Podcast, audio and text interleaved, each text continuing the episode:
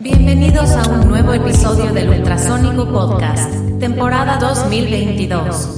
Es una producción de Pelota de Playa Records para toda la galaxia.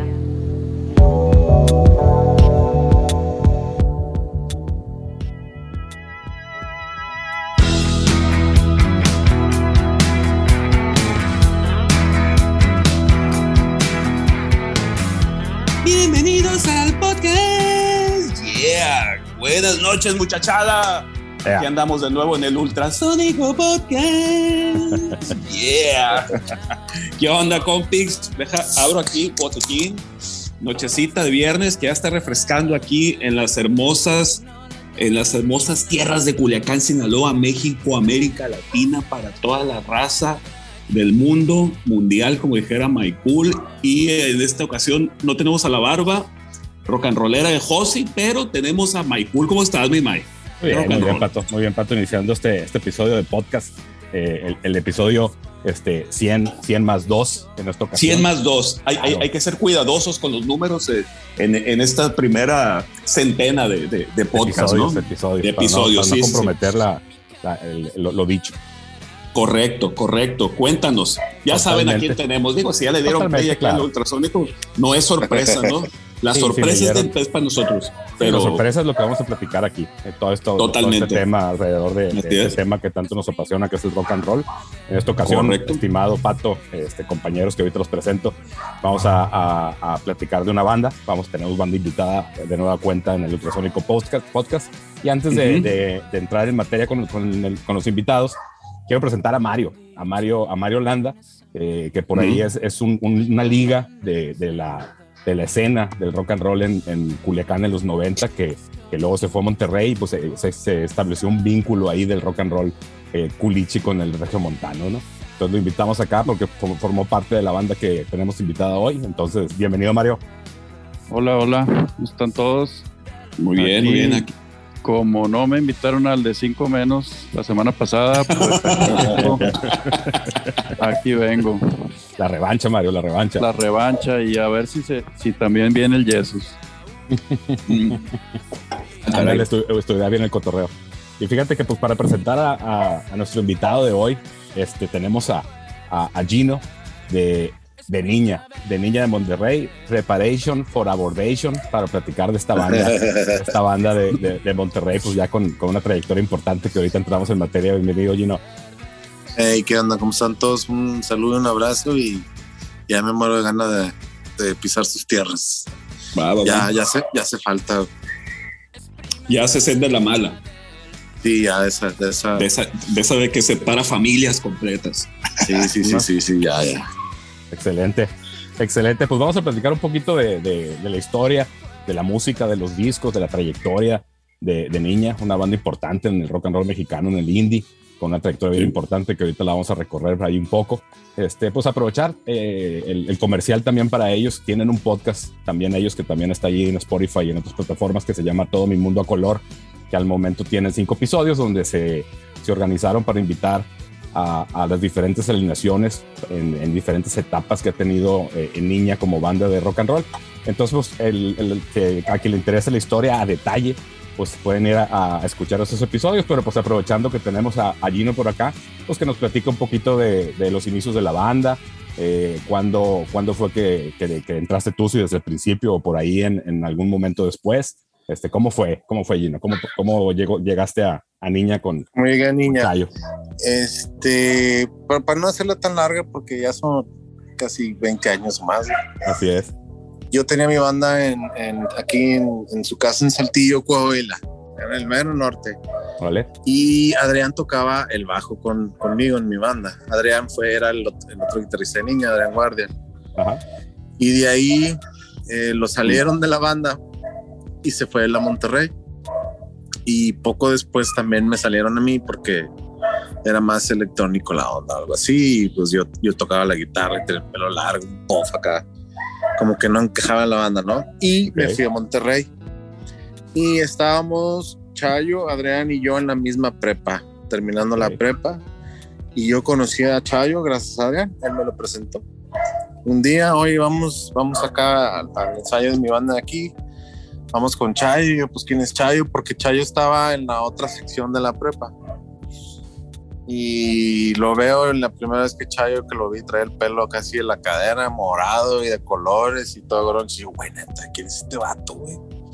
No nos va de que secuestrar o algo, no sé. Está, trae un look muy, muy, todavía muy metalero, Chayo, en ese entonces. Era metalero. Pero cabrón, o sea, guitarra de picos y todo el pedo. ¿Cómo se llamaba la banda con la que tocaba? Se me olvida siempre, güey, no sé por qué. güey.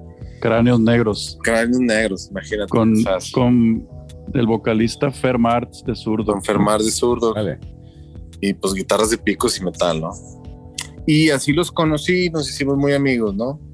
Y yo me convertí en fan de niña pues desde un principio, desde el primer ensayo que fui, la primera vez que los vi, de que dije, wow.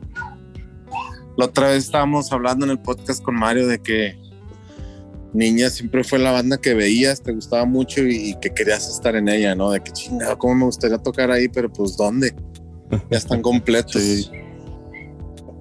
Y esa, esa frase me la quedé de Mario y yo, yo pensaba lo mismo, me encantaría tocar ahí, pero pues las maracas o qué chingados o qué hago ahí, ¿no? Y pues ahí estuvimos un tiempo. Se presentó la oportunidad de... Yo ya estaba como productor y aprendiendo, ya tenía mi, mi, mi- home studio. Vale. Llegó, llegaron al, al- al mi estudio y me pidieron grabar Chubaca. Tiene un secreto. Que fue como que el hit que llegó al DF y empezó ahí todo el revuelo después de- del rock. Y ahí poco a poco me fui metiendo hasta que Chente tuvo que dejar la banda y pues por gracias del destino me invitaron en el bajo y de que dije, a huevo, aquí es. Aquí mero. Y O sea, desde de- entonces, Va, va, va. ¿Cuánto tiempo pasó en eso? ¿Cuánto tiempo estuviste estalqueando esta hermosa banda de amigos? Ah, pues todo el proceso del rock, el proceso de que se salió Chicle y que luego, ah, ok, luego fue la alineación con Mauricio Terracina y el Beatle de Quiero Club, el Beatle. Sí, fueron unos cuantos añitos. Ya no estábamos en prepa. Sí, ya estábamos en carrera, de hecho. Ya fue Va, va, va. después. Oye, ¿tú sabes, de casualidad sabrás por qué se llama niña? Básicamente, la historia verdadera de niña era de, pues ya saben, la libretita con nombres. De que eran páginas y páginas de nombres. Y creo que, si no me equivoco, el que apuntó niña ahí fue Adrián. Fue una onda de que corto, sencillo. eh, todos patinábamos en ese entonces. Entonces la marca de Girl de patinate estaba con madre. Y la Ok. carrilla de que en nuestra época, en esos años, de que ya, bueno, esa es niña, ¿sabes cómo? Ok. Ya, ya, ya. Entonces yo creo que de ahí, de ahí se quedó y ya, ya quedó el nombre de niña. Ti- Tiene congruencia esta historia, entonces. Sí, sí, Sí, sí, tiene tiene. razón de ser. Sí tiene, ¿no? O sea, yo también, esa es la que me gustó y con la que me quedé yo, ¿no? Sí, no, y capaz de que cada quien trae una pinche versión distinta, ¿no? Sí, siempre. No, y, y la cambia, ¿no? Igual que con la canción de Chubaca tiene un secreto, siempre cambia, ¿no? Me acuerdo que muchas veces en el DF, bueno, me acuerdo de esta que siempre la recordamos, una rueda de prensa y una alguien se levantó así como queriendo profundizar y nos dice, pero ¿de dónde nace la niña? ¿Cómo que qué, güey? Sí, ¿de dónde nace la niña? Muy raro, porque. si- si creí que, creí que iba a profundizar el Mario. Dije, Sí. me quedé esperando. Así, sí, pues, no. Me dinos, din- de dónde, de dónde. Así, El misterio. así es mi comedia, güey. Así es mi de- Así es. No lo comprendes todavía, pero en unos No, años lo no, cabrón. Acabas de sembrar una gran duda en, mi- en- en mi alma, cabrón. Así es mi stand-up. No termina, no tiene punch. No tiene No punch. tiene punchline. Genial, genial. Totalmente, totalmente. Oye, Gino, platícanos, ¿cuál es la alineación actual? Porque ahorita antes de entrar al podcast nos decía Mario que, que calculan por ahí que han desfilado como 40 músicos en, en todos estos años, ¿no? Y ahorita, ¿quiénes, quiénes están, niña? Ahorita, pues estoy yo en el bajo, está pues, pues Chayo, Alejandro Isasi en guitarra y voz, y está tocando la otra guitarra Alan, Alan Robles, el patrón. Órale. Que De los pues, mochis. de los mochis de ahí de, Oh. de- de su tierra y pues el chango Camacho de ahí de. Mazatlán. Eh, sí, ese es el cuarteto. Este nos acompañaba en vivo después de que nos abandonó acá el patrón al, este, Landa. Estaba con nosotros eh, Eugenio Royal, el capitán, pero pues este, lo perdimos hace unos años. Entonces seguimos en cuarteto nada más. Órale. ¿Y los teclados los traen por ahí en secuencia o, o no los tocan en vivo? You know?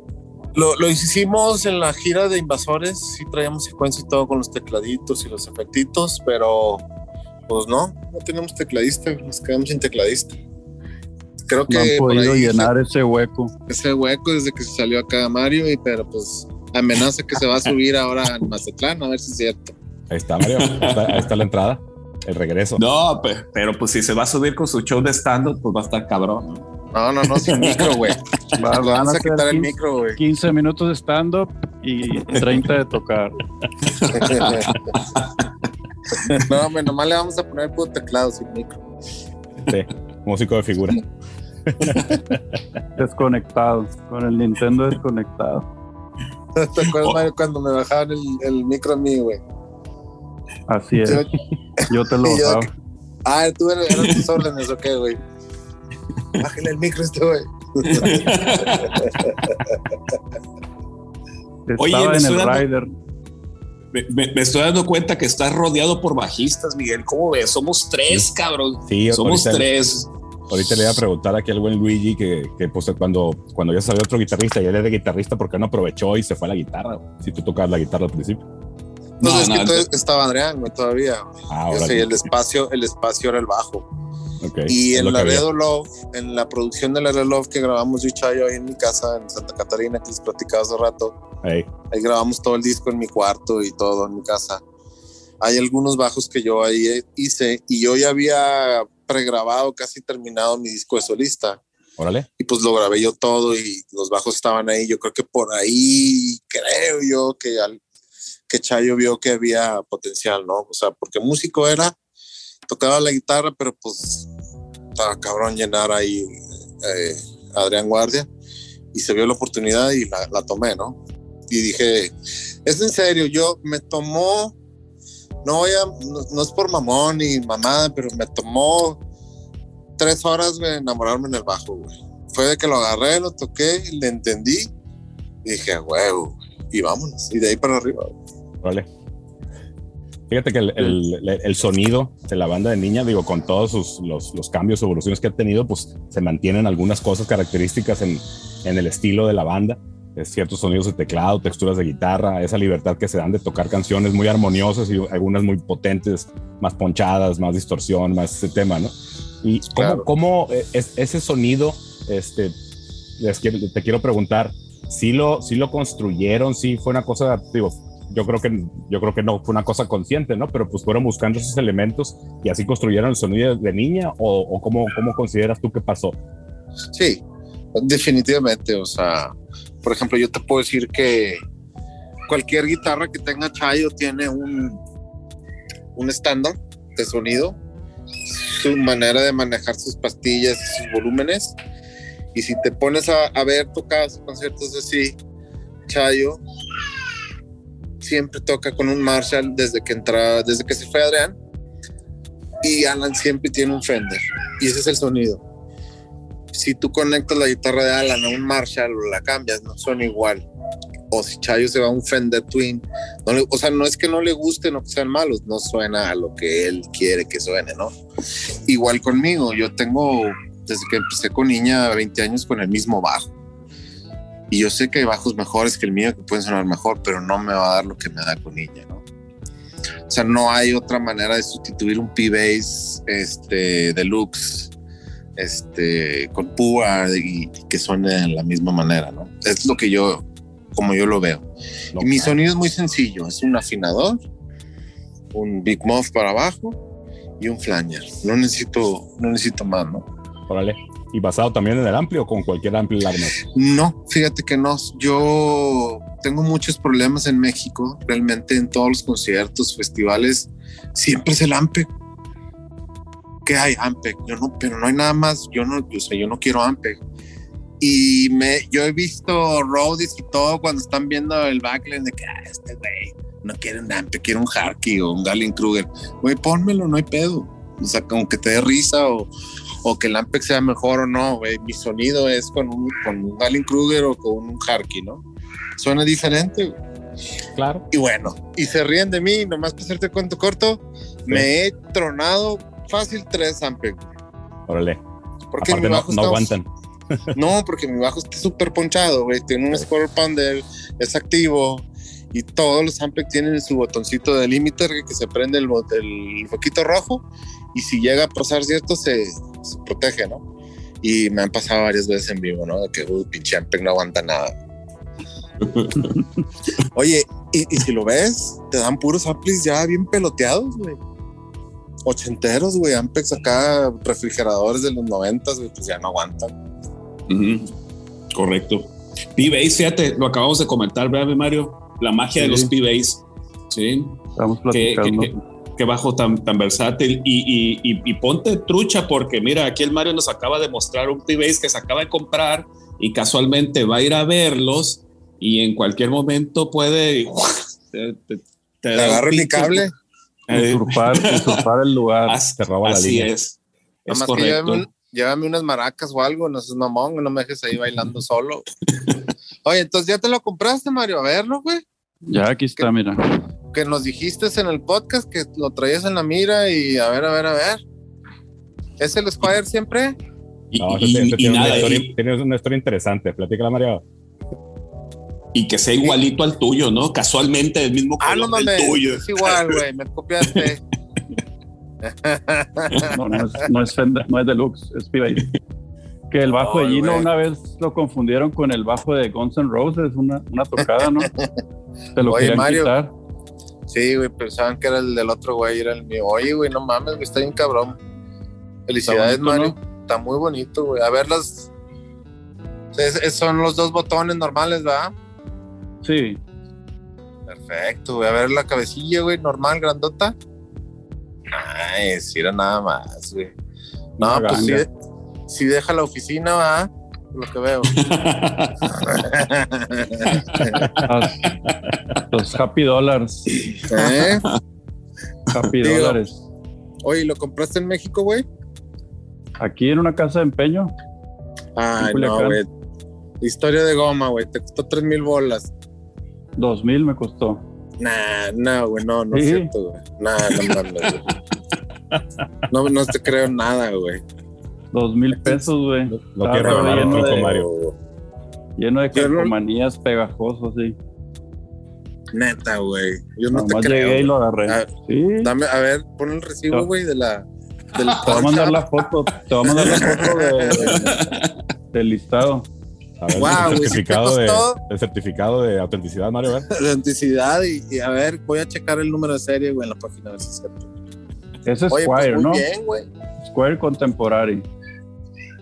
Pero el vato, le, el vato le cambió aquí, le puso Fender, le puso pastillas, puente. Quedó muy bien. A la orden, a la orden. Llévatelo para calarlo. Cuatro mil la hora. ah, bueno. Oye, yo, yo, yo, yo traigo otra duda. Entonces, el Chayo es el único constante aquí en la banda de niña. Es el que siempre ha es o sea, es el que desde que levantaron la cortina es el único que ha estado ahí. Ver, todos Sí. han ido y venido. Órale, Fundador. sí. Él fundó. Viña con Adrián Ah, y con Chicle. ok. Y luego Nada más gente. Ok. Sí, porque andaban buscando bajista y de repente pasó por ahí Pliego, pasaron otros y la, la, la, la, la, y de repente encontraron a gente, ¿no? Ok. Y, y esa es la banda original. Chayo. Adrián, Chicle y Chente. Que esa es la banda de la que nos enamoramos todos, ¿no? De yo, Mario y todos los que hemos pasado por ahí, ¿no? Cuando estaban en la prepa, más o menos. En la prepa. Cuando, estaban, cuando estaban en la prepa, en el desmadre. Todavía no eran mayores de edad, sino eran bandas de garage. ¿Y dónde tocaban? Tocaban en Sí. fiestas, en kermeses, en Pues tocabas en la cocheras, escuela. En la escuela. Ok. Festivales de la escuela, con las cosas así. Yo la primera vez que vi niño, a niña en vivo fue en un, un evento de, pues, de la escuela, güey, del UDEM, creo que fue, o de ahí Ujú. mismo del TEC. Órale. Órale. Y este, ustedes que realmente estuvieron allá, eh, yo traigo esta gran duda, ¿no? Porque ev- evidentemente después de to- todos estos años llegas a escuchar mucha música eh, en, en español, en mexicana, de rock and roll, y siempre sale por ahí al fondo el nombre de niña, ¿no? Y es como esta banda que, que tenía un chingo de fans, que tenía un chingo de seguidores, que tenía la música, que tenía los integrantes, pero de pronto es como, güey, pero bueno, eh, hace 20 años era como, ¿dónde escuchamos a niña? Yo, me acuerdo haber, eh, haber platicado con Miguel en algún momento como de, oye, güey, en Monterrey hay una banda que se llama Niña, que todos hablan de esa pinche banda, pero pues yo no, aquí no veo ni un pinche disco, ¿no? Entonces, esta parte de, de ver a las demás bandas pasar y avanzar y ustedes estar ahí como en el centro de, de, de Monterrey con, con, toda la fanaticada, ¿cómo se vivió de, desde adentro? Eh, es bien raro porque Niña fue el grupo que no entró a la avanzada regia, pero sí entró a la avanzada regia.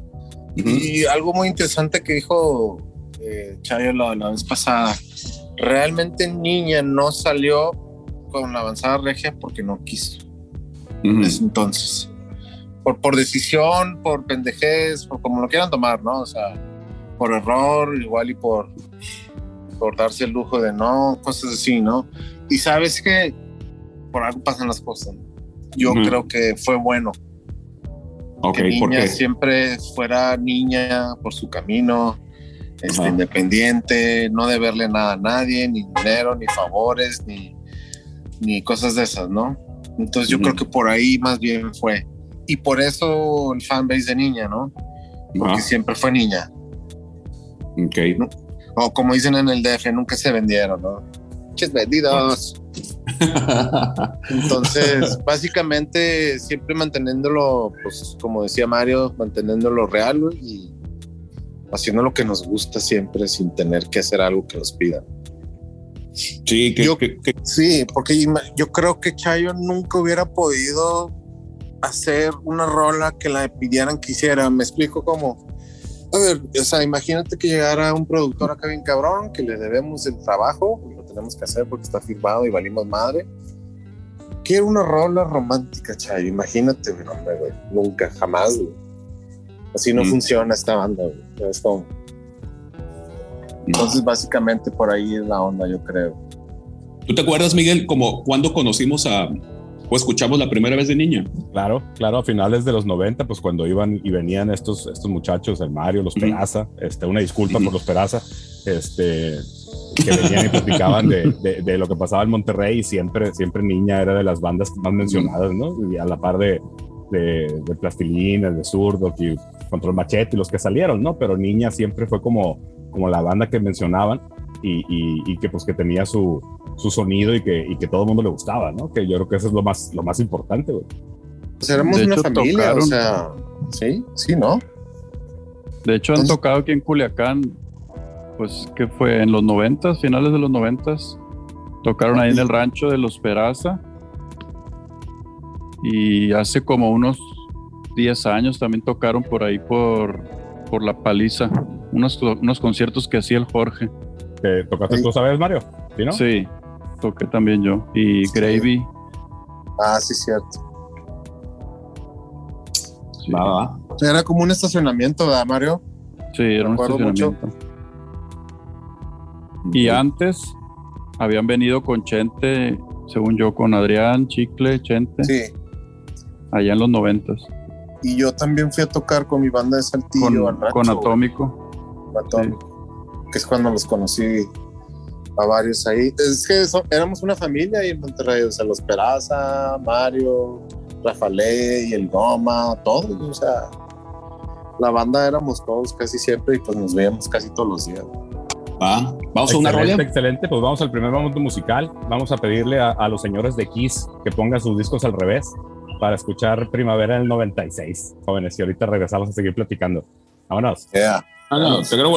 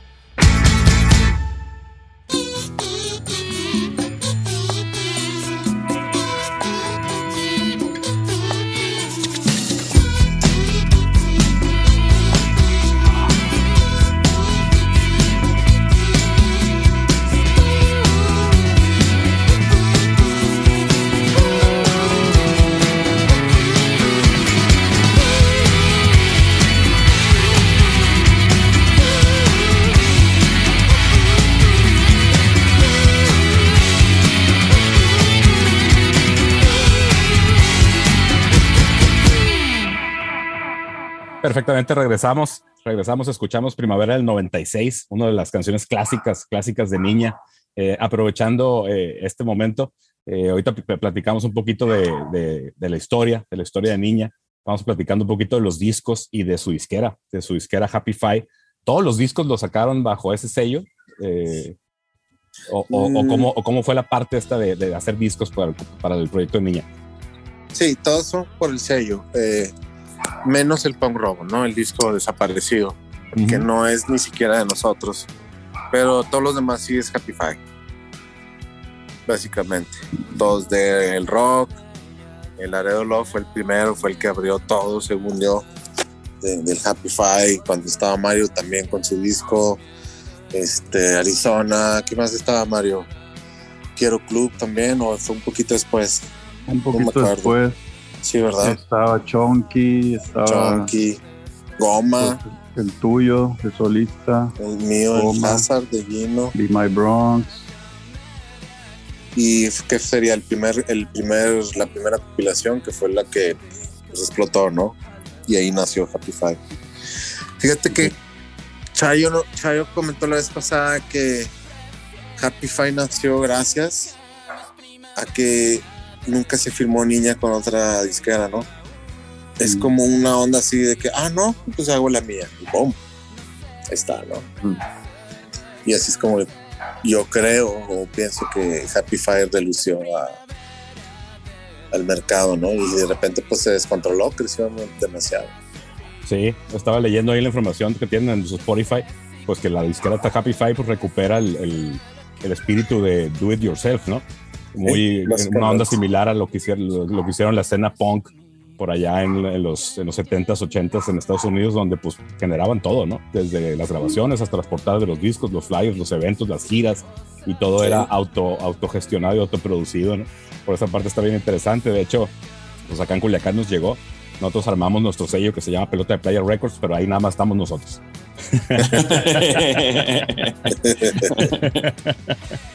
Hay que agarrar sí. más bandas. Sí, claro, inspirados ahí en, en- en- en esa historia cuando nos platicaron lo que era Happy Fire allá con ustedes, que les hicieron y que se sumaron un chorro de artistas, ¿no? Era la idea, generar algo así, pues nada más sacamos lo nuestro y un proyecto de, de, de Cristian, solista electrónico que se llama Vaquero Porno, y uno que hicimos Ajá. también él y yo que se llama Control Remoto, también lo sacamos bajo, bajo el sello. Oye, son, son- son tres proyectos, ¿no? Son tres, son proyectos. Somos los mismos, y- pero son tres proyectos. Y, y yo estoy en los en todos los proyectos, pero genial, genial.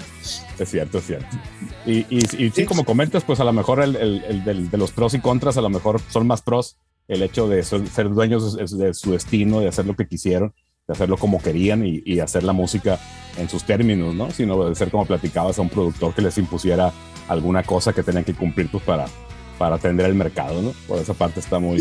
Y- y- y- No, no, no, dale, dale. A mí no Adelante. No, no, y, y- y- es, y es que lo que voy es que eventualmente se volvió más fácil ten- tomar el control de esto, ¿no? A principios de los noventas, tener tu propio sello era imposible, ¿no? Impensable, era como, no, hombre, es un chingo de fierros, cabrón, pues de dónde los voy a sacar y eventualmente vas llegando a un punto donde se- te puedes permitir eso, ¿no? Tienes el know-how, tienes los contactos y todo eso. Los contactos y los medios, o sea, en los 90 Eh. no había medios, güey. Sí. En los 90 era payola radio y el vato que le tienes que pagar para que ese vato le tenga que pagar al otro güey para que pongan tu rola en el radio. Y, y no era sencillo, güey. Luego maquilar los discos era carísimo, güey. Pues nos tocó el principio de los CDs, güey. Entonces no era tan barato, güey. Acuérdense cuánto, cuánto se tardaba quemarse un CD en los 90, güey. Se tardaba más de media hora, güey. Cierto. Hasta una hora quemar 12 rolas, 10 en un CD, güey. Era una pesadilla, güey. Y básicamente es eso, ¿no?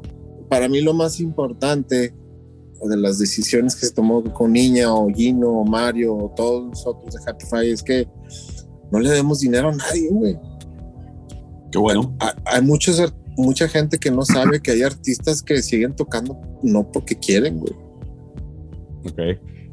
Tocan porque necesitan tocar, porque deben de tocar, porque le deben a alguien lana, güey. O sea, es bien sencillo, güey.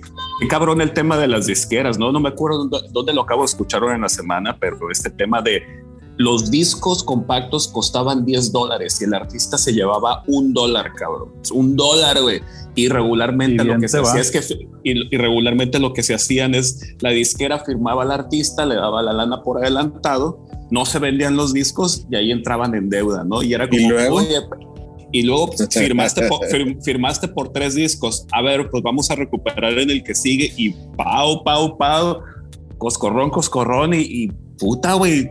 E- e- Eso que dices, pues terminan bien tronados, pues. Y, y- y este afán de cómo era en los noventas la, la- la escena musical en donde eh, poder tener el contacto con una disquera y firmar con una disquera era como ya lo logramos, cabrón. Y es como, no, güey, no has logrado nada, güey, nomás No le acabas no de vender tu nada. alma, nomás le Vas vendiste tu alma al diablo, cabrón. Y, y, y, y tú que estás más en la industria, ¿sí justifican esta parte de quedarse con nueve dólares por disco cuando no Sí. creas el arte? Sí, sí, sí, es, justi- sí- es justificable que, eh, güey, esa madre sí costó nueve dólares. Sí, porque el artista escogía a dónde grabar y qué productor usar. Ok, ponle que, que la disquera te conseguía el estudio que quería. Vamos a hablar del famoso cielo de Monterrey, que Ajá. cuando se hizo era como que el estudio de que no mames, te mamaste, ¿no? Todavía es, ¿no? El de Kiko Lobo. Entonces el artista, quiero grabar en el cielo y quiero que me produzca el mismo güey que, no sé, Bush o algo así, que produjo Nirvana. Y la disquera, sí, güey, a huevo, claro que sí. ¿Cuánto, ¿Cuánto sale tanto? Ah, sí, ten, dale. Pero esa lana no es tuya, güey. Esa lana la tienes que recuperar. Jalando, pagando, vendiendo. Y es como dices tú, si no vendes, pues bueno, necesitamos hacer otro. Pero ya no vas a grabar en el cielo y con este güey, tienes que hacerlo acá, a mi manera. Y, y así es como funcionaba en ese entonces. Era muy, muy difícil. No era, no era nada barato hacer un disco. Tenías que ir a un estudio a huevo.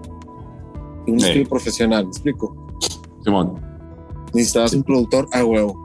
Ahorita ya no, ya es muy diferente. Ya cualquier rato, güey, graba en su casa con una compu. Qué belleza, qué belleza. Sí. Nosotros, nosotros eh, en el 2020 hicimos una rola en GarageBand por teléfono, cada quien en su casa. Nos pasábamos el archivo en WhatsApp y cada quien grababa su parte en el teléfono, ¿no? Y así nos estuvimos pasando la rolita, ¿no? Sacamos una rola con todo y un video. Pero pues qué pinche facilidad, cabrón. Si te hubiera Sí. dicho hace, es más, no, no hace tanto tiempo, si te hubiera dicho hace 10, 15 años que podíamos grabar una rola con el teléfono, una rola bien, bien eh, organizada, ¿no? En capas y la chingada, es como, mames, estás loco a la bestia, güey. Sí, sí, sí. Sí, de hecho, los-. Los primeros discos de Happy Five los grabábamos en una Tascam de cassette. Ujú. Varios se grabaron ahí, ahí en mi casa, en la casa del Goma de Chayo. Este, Muchacho Satánico, no, eso ya fue en, en una PC. Pero varias canciones de ese disco todavía, el 2006, venían en Tascam. De hecho, del Reason al, a la Tascam conectados. o sea. Y grabado en zip, ¿verdad, Mario? En los zips y los famosos disquitos y los. En dis- sí, el, esta- había también un porta estudio que tenía Adrián Roland que grababa en zip, en puro disco zip. En zip. sí, sí, güey, sí, sí, por la era un capacidad, pues. grande. Sí, sí, pero el zip era, era, era un disco, ¿no? O sea, el, zip, hicieron- el zip era como un disquete gordo. Sí, sí, sí, sí, sí. Cabía- poquito más gordo. cabían 100 megas. Ah, 100 megas, es cierto. 100 Sí, megas. güey, acuérdate. Qué, qué locura. Acuérdate, Pato, en, en un zip nos pasaron los diseños del primer cassette que grabamos, güey. Los Ey, es de la correcto. portada y del cassette. Ya me acordé. Los editables y la chingada. Ya me Sí. acordé. pues, 100 megas, qué locura, ¿no? ¿Cómo? Qué locura, güey. 100 megotas. Sí, no, pero pues se grababa y, Adelante, Mario, adelante. y no hace tanto. digo. Sí, claro. Fíjate, cuando empezó la tecnología esa de poder grabar en un portaestudio, en cassette y eso, pues, pues prácticamente fue también eso sumado al ingenio, pues cómo le hago para que esta herramienta, pues tan básica en ese momento, pero pues que era lo que había y era revolucionario para cualquiera, este, poder hacer algo, ¿no? Y, y te digo, Sí. esa parte del, del ingenio a mí se me hace muy valioso porque pues hizo, hizo escuela, ¿no? En la, en la gente que empezó a grabar desde entonces y que cuando llegan las, ya las interfaces y las computadoras y grabación multicanal y la chingada, pues ya traías el know-how porque le habías batallado un chingo para lograr Ah, pues- una buena grabación, ¿no? Güey, empezamos, empezamos con Cakewalk. No sé si a ustedes les tocó el Cakewalk en una 486, güey. La Mac todavía no salía, güey. La primerita, güey. La de colores todavía no. O sea, que ya No. jalaba así, apenas. Yo me acuerdo mucho del Cakewalk en una 486. Me tardé meses en encontrar un cable de puerto de impresora que se dividía en un plug y en un MIDI para conectarle un teclado y si le quiero meter una guitarra, pues le pongo ahí. Y grabar Quab en una 486 era de que pobre compu se brincaba y así, porque era puro MIDI, güey, en ese entonces, bolita negra, güey, y el espacio blanco. Yo me acuerdo mucho de eso, Sí, sí, sí. cabrón. No, la, la primera computadora que tuvimos nosotros para grabar era una Pentium 3. Este, y con una, con una interfaz está, está un Cloud, la Audi, la primera que salió, y venía con, con un Cubasis gratis, ¿no? El Cubase, güey, primerito, güey. Cubasis era, eh, era, tenía canales ilimitados todo el tema, traía los puros plugins nativos, pero te aceptaba plugins externos, y por ahí hicimos las primeras probillas, pero pues canal por canal, ¿no? Queríamos grabar y era Sí, pues, era. hacer, hacer fila, primero tú, luego yo. Ahí, así era la onda. Y sí Así cambió bastante, ¿no? Sí, claro, claro. Ahorita que Entonces ahorita que les grabaste hacer un un disco, disco, sí. ¿Eh? Ahorita, ahorita hacer un platicaste que- disco no es tan caro. No, no para nada. Ahorita, ahorita realmente lo importante sí es tener la música, ¿no? Sí es tener Sí. que grabar, Ya es más el arte que, que, te- que la grabación en sí. ciertamente. Ahorita que platicabas puso que, bueno. que tu acercamiento con, con Niña fue este, grabarles un disco, producírselos, antes de que tocaras con ellos. ¿Con qué grabaron ese disco? ¿Te acuerdas? Sí, era la 001 con mi G4 en mi cuarto. Teníamos una consola Mackie, eh, el amplificador frente de bajo. Creo que Chayo tenía un Roland nuevecito que ya era medio digital, que ya tenía ahí.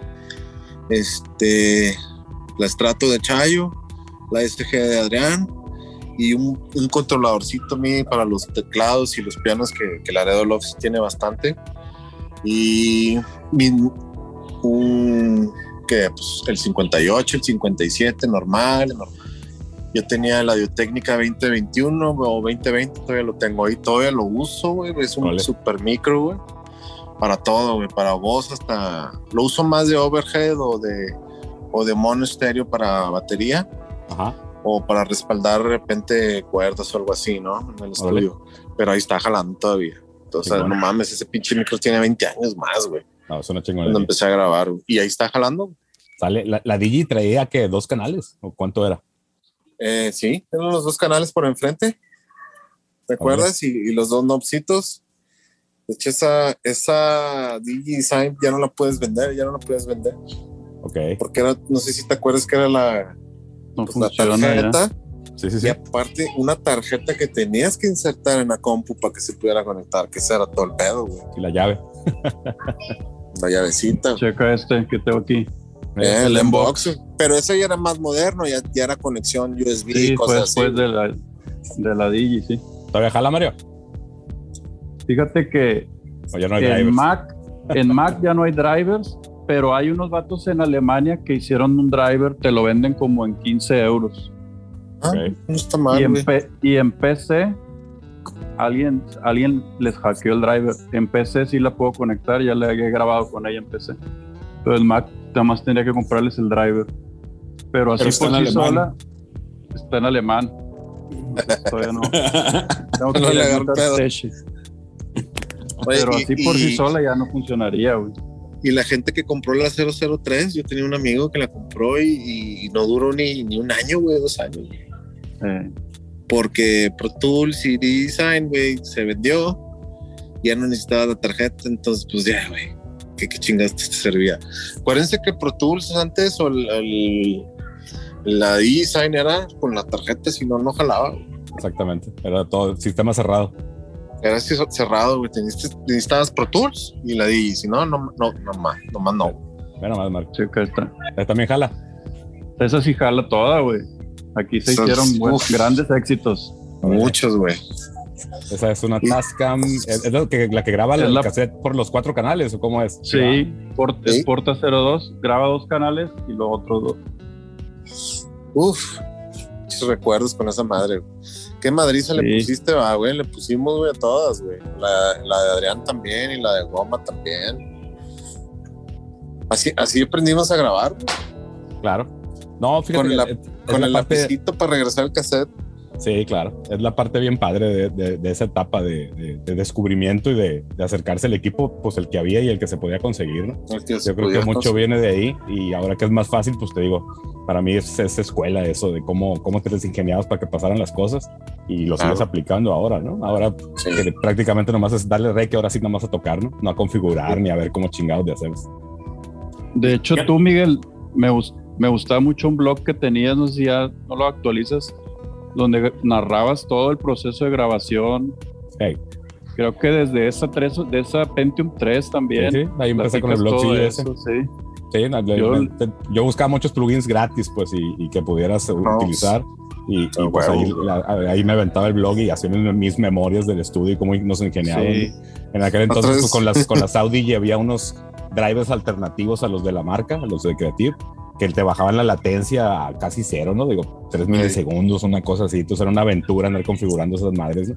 Pero Otra vez pues, estábamos hablando, no me acuerdo con, con qué amigo también, con Chay, otro productor, de que si nos hubieran pescado, güey.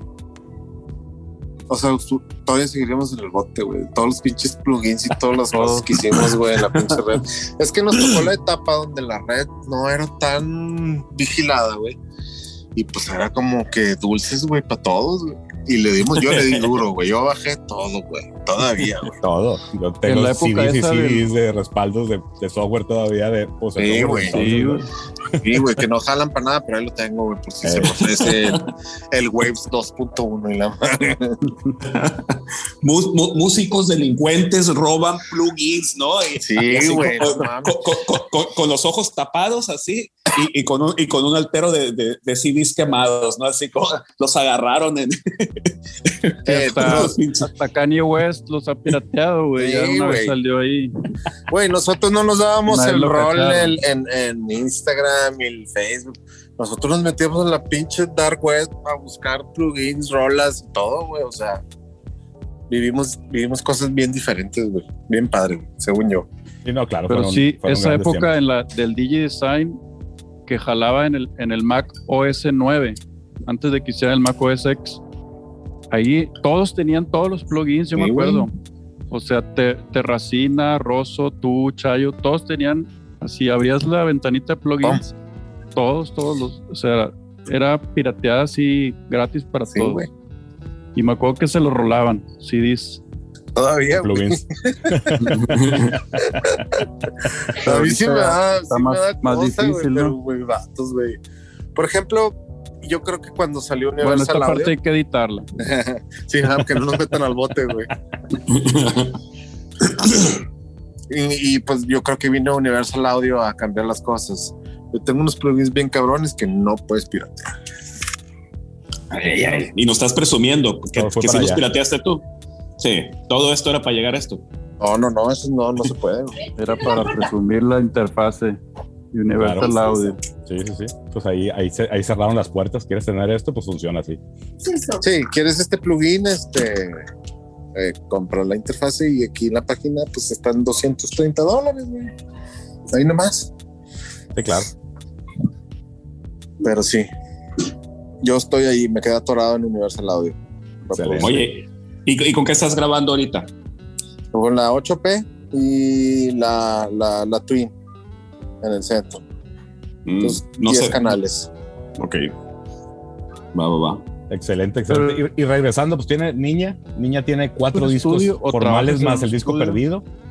Este, tienen cuatro P's, tienen varias recopilaciones. Todo, todo lo grabaron ustedes en, en home studio o fueron en algún momento a algún estudio pro, este Gino.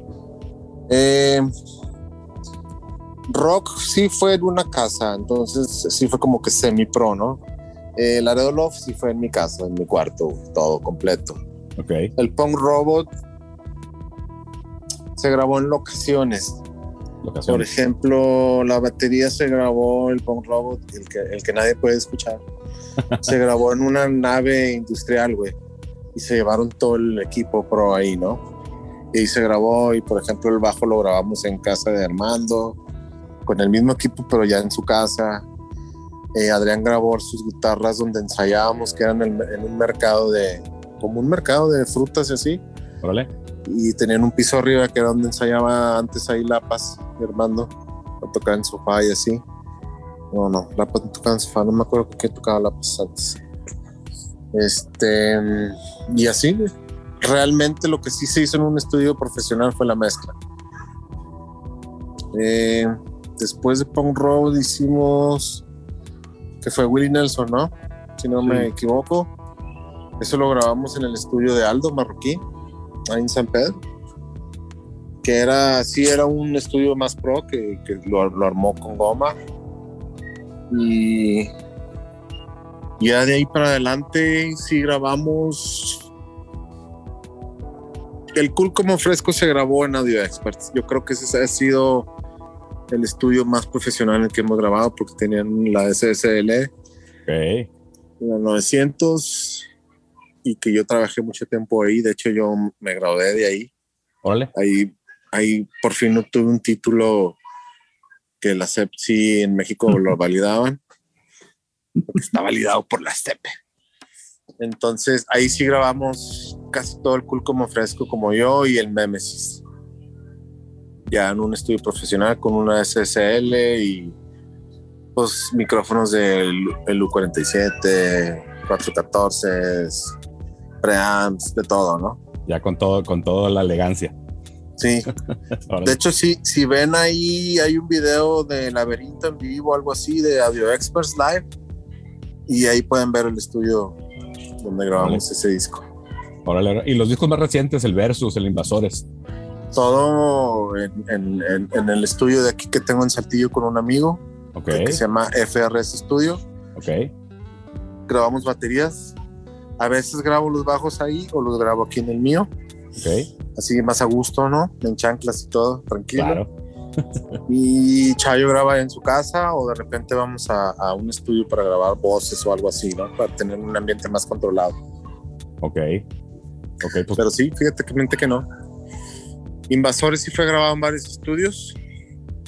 De hecho, la batería de Invasores se grabó otra vez y nos fuimos a Piaget, no sé si lo conozcan allá en el DEFI, un estudio bastante bueno. Y ahí se volvieron a grabar las baterías, que sí es un estudio profesional. Y sí, ese básicamente Invasores también sí se grabó en un estudio profesional más o menos. Órale, órale. Ese es el disco más reciente que tienen cuando menos publicado. Por ahí me aventé Sí. el, el programa de Desvelados que estuvieron ahora hace poco, un par de meses, ¿no?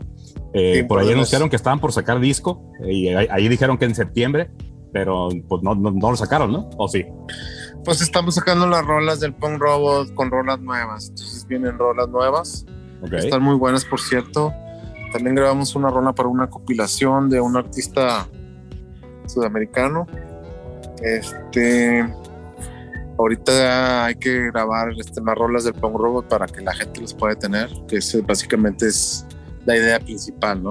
Claro. Oye, ¿por qué no está el Punk Row? "Ah, es que no es nuestro, pero ten, ahí está De hecho, ya lo de hecho, volvimos es- a hacer. esa, esa pregunta la traía, pero antes de, de que entraras, Mario ya me platicó. Entonces, pues ya no te la pregunto, ya me platicó Mario la, Ok. la circunstancia. Está en YouTube, ¿no? Si los, quien lo quiere escuchar está en el YouTube, pero pues también, también editamos esta parte para no entrar en, en polémicas. De y sí, la no voy a hacer. Sí, sí fue, sí fue una etapa muy difícil para niñas, ese periodo de Punk Rock, ¿no? Pero lo superamos, seguimos adelante y yo creo que los discos que después de Punk Rock, para mi gusto, son mejores que ese, ¿no? Sí, fíjate, el- yo, yo me clavé mucho en el versus, me gusta mucho cómo suena, me gusta, me gusta mucho cómo conectan las 20 canciones. Este, te digo, no, no, no, sé si, si realmente le tomaron, se tomaron el tiempo para hacer el tracklist, para acomodarlas de esa forma, pero fluye bien cabrón, fluye Sí, bien claro, cabrón claro. el disco. Entre lo que te decía, del estilo que identifican ustedes, canciones ah, armoniosas, con texturas acá más, más suaves y canciones con, con todo el punch, ¿no? Entonces sí, se intercalan y, y- y no sientes el brinco, sientes como que avanza, como que se conduce a algo, ¿no? Como que evoluciona, se desarrolla y está bien padre. Ahora estas semanas que íbamos a tener acá en el podcast me puse a escuchar y ese fue el disco que me atrapó, fue el que estuve escuchando un chorro. Y, y hablando de, de ese disco, pues vamos a escuchar una canción como segundo momento musical del podcast que es Alguien, super canción, es el track 3 de este disco Versus, entonces lo escuchamos y, y volvemos para la recta final del podcast para platicar de la próxima presentación de Niña acá en, en Mazatlán, en Tierras Sinaloenses. Entonces, Alguien del disco Versus de Niña. Vámonos. Yeah.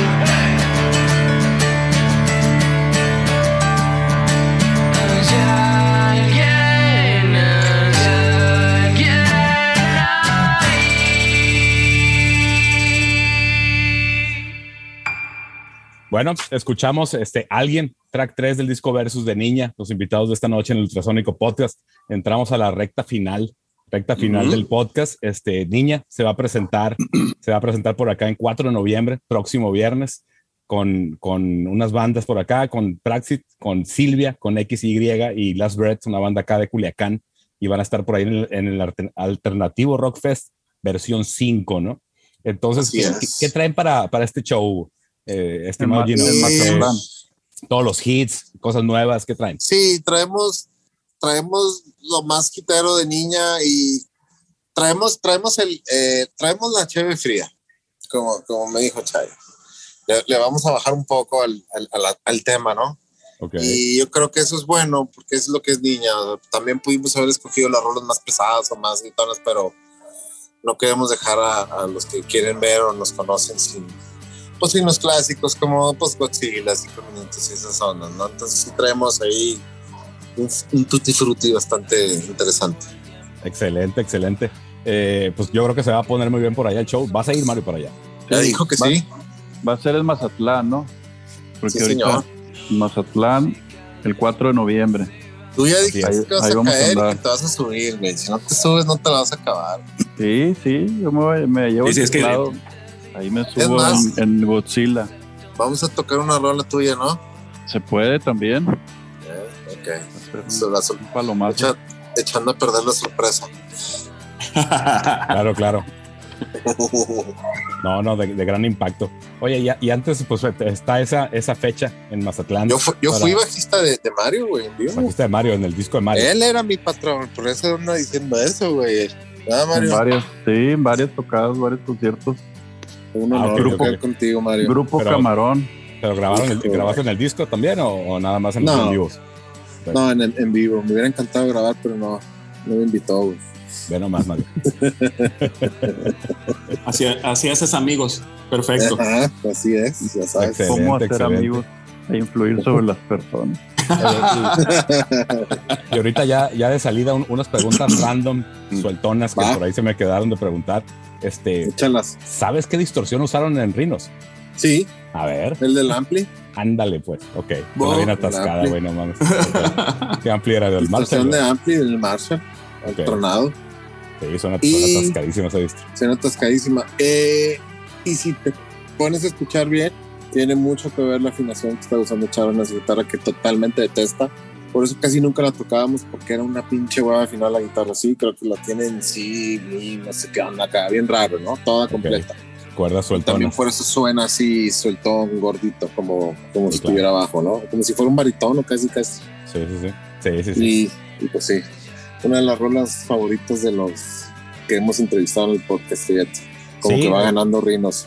Sí, claro, escuchando el, escuchando el podcast, pues es- suena mucho esa de los, de los integrantes que, que ya no están y la de eh, Ella es mi disco, les gusta también mucho por, ahí, ¿no? Y está, está padre de los clásicos por ahí. Hablando de clásicos, pues ahí en Spotify pues vienen las canciones más tocadas eh, por la gente que, que, que usa la plataforma.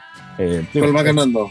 es un tema, es un tema más random, pero ¿están de acuerdo ustedes con ese, con ese, con, con esas canciones? O sea, en el sentido de que sí nos gustan mucho esas. Chubaca, Chubaca tiene un secreto, es la que va ganando, ¿no? Y Sí, no, es Godzilla. la, la que más tocamos, las dos. Ok, ok. Esa es de que si no la tocamos en el DF o en algún lado, es de que ¡Ey, culeros! Sí, le estaba platicando a Mario que ahí en el Spotify, en la parte de la, de la información, vienen las ciudades que más los tocan, ¿no? Y el, el DF pinta, pinta mucho para, para la música de niña. Sí, ahí empezó la carrera de, de- o, o gracias a la Ciudad de México y a toda la gente que estamos entrevistando en el podcast y todo, como la Red Club, Rulo y todos ellos, ¿no? Ujú. Este, niña creció sino y solo, ¿eh? Independiente completamente, sin disqueras, sin nada. Claro.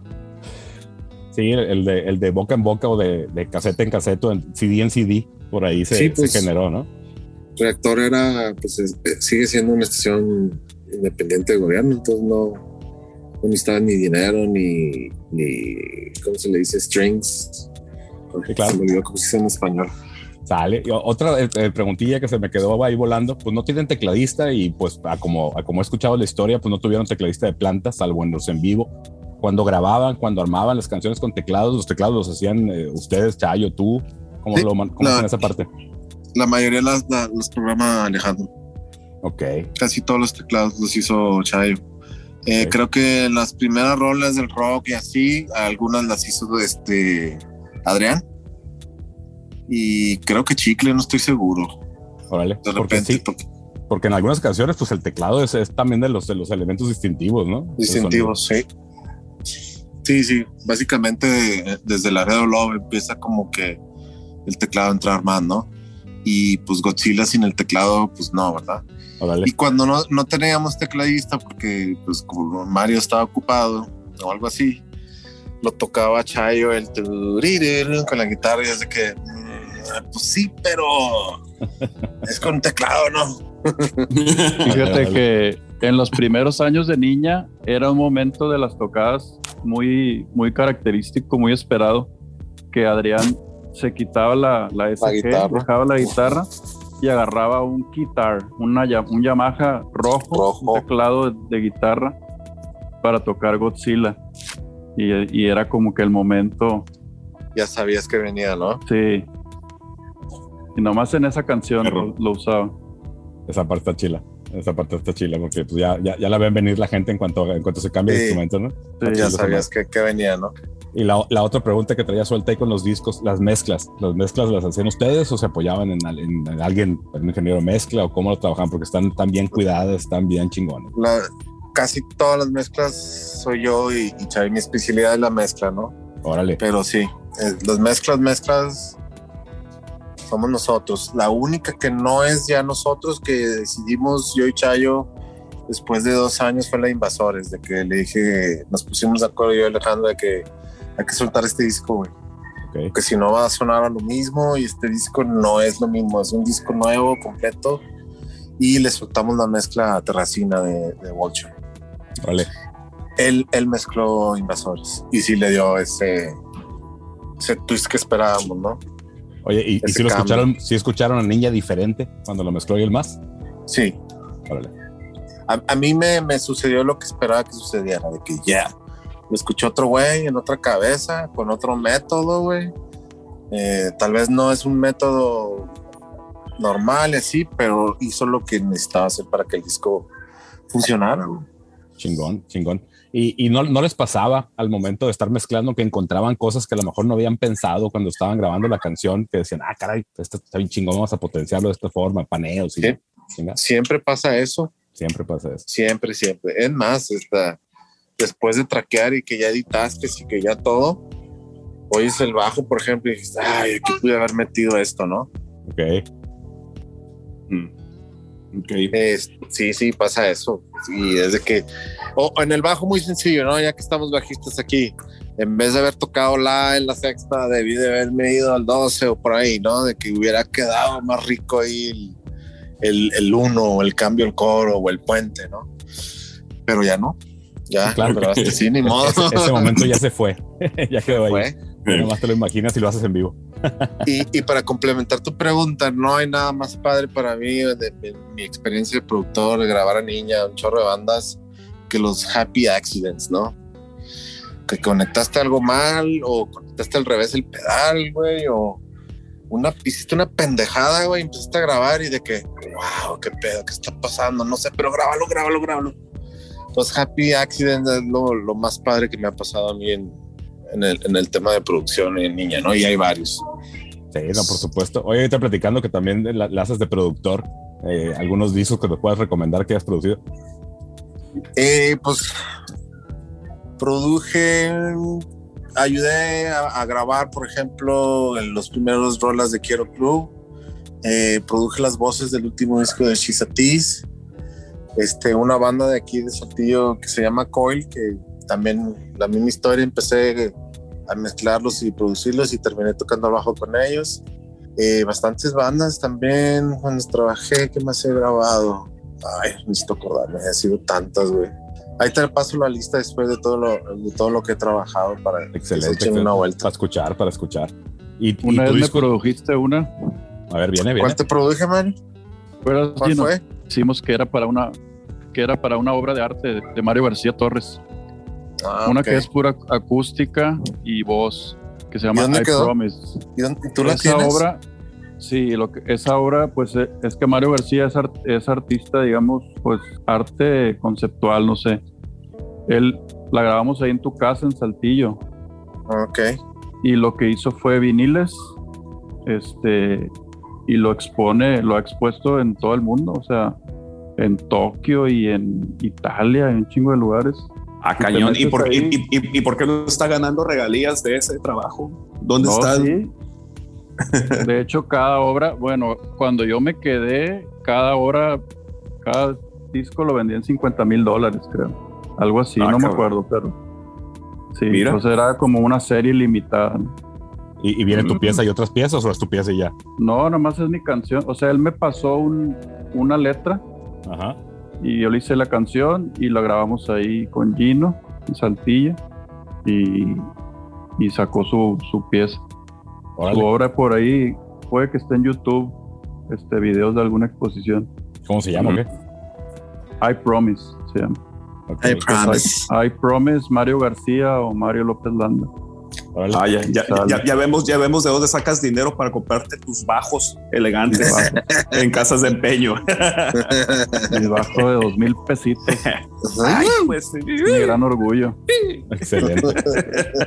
Excelente. Pues bueno, bueno, ya recta final totalmente del podcast. Recordando que Niña va a estar en vivo en Mazatlán el próximo viernes 4 de noviembre en el Alter- Alternativo Fest, eh, edición 5, con otras bandas por ahí, pero pues este, los- los- a, a- a Niña que la tenemos hoy, pues es la banda que, que recomendamos y vale mucho la pena ir a ver ahí a, a este evento, ¿no? Entonces, Gino, muchísimas gracias por estar por acá en el Ultrasónico Podcast. Eh, gracias por lo- compartir, compartir un poco de la historia de tu experiencia con, con Niña y, y, pues gracias, gracias por estar por acá. No, hombre, al contrario, muchas gracias por haberme invitado. Es un placer. Lo que necesiten, ya saben, llamada o si tienen un podcast de repente de producción o de abajo, ya, ya saben, ¿no? Ya tienen ahí mi número y todo y será un gustazo platicar con Próxim- ustedes. pró- próximamente vamos a hacer uno de bajistas. Hicimos uno el año pasado, ¿no? Y necesitamos otro con otros dos. bajistas, otras versiones, dos. Estoy apuntado, ¿eh? y Va, va, va, va, va, va. Oye, yo traigo una duda. Este, el Chayo, ¿cómo se, por, por- por qué le dicen Chayo si no se llama como le dicen a los Chayos, no? Rosario. No se llama Rosario.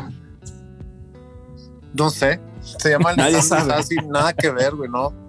Yo creo que es un apodo que cargó desde la prepa por algo, ¿no? No, le- algo no- no he querido preguntarle sobre eso. Yo rara Oh. vez le digo Chayo, ¿no? Yo a veces le digo Joe o, o Charro Ajá. en vez de Pero- Chayo, pero no sé si Mario se la sepa, güey.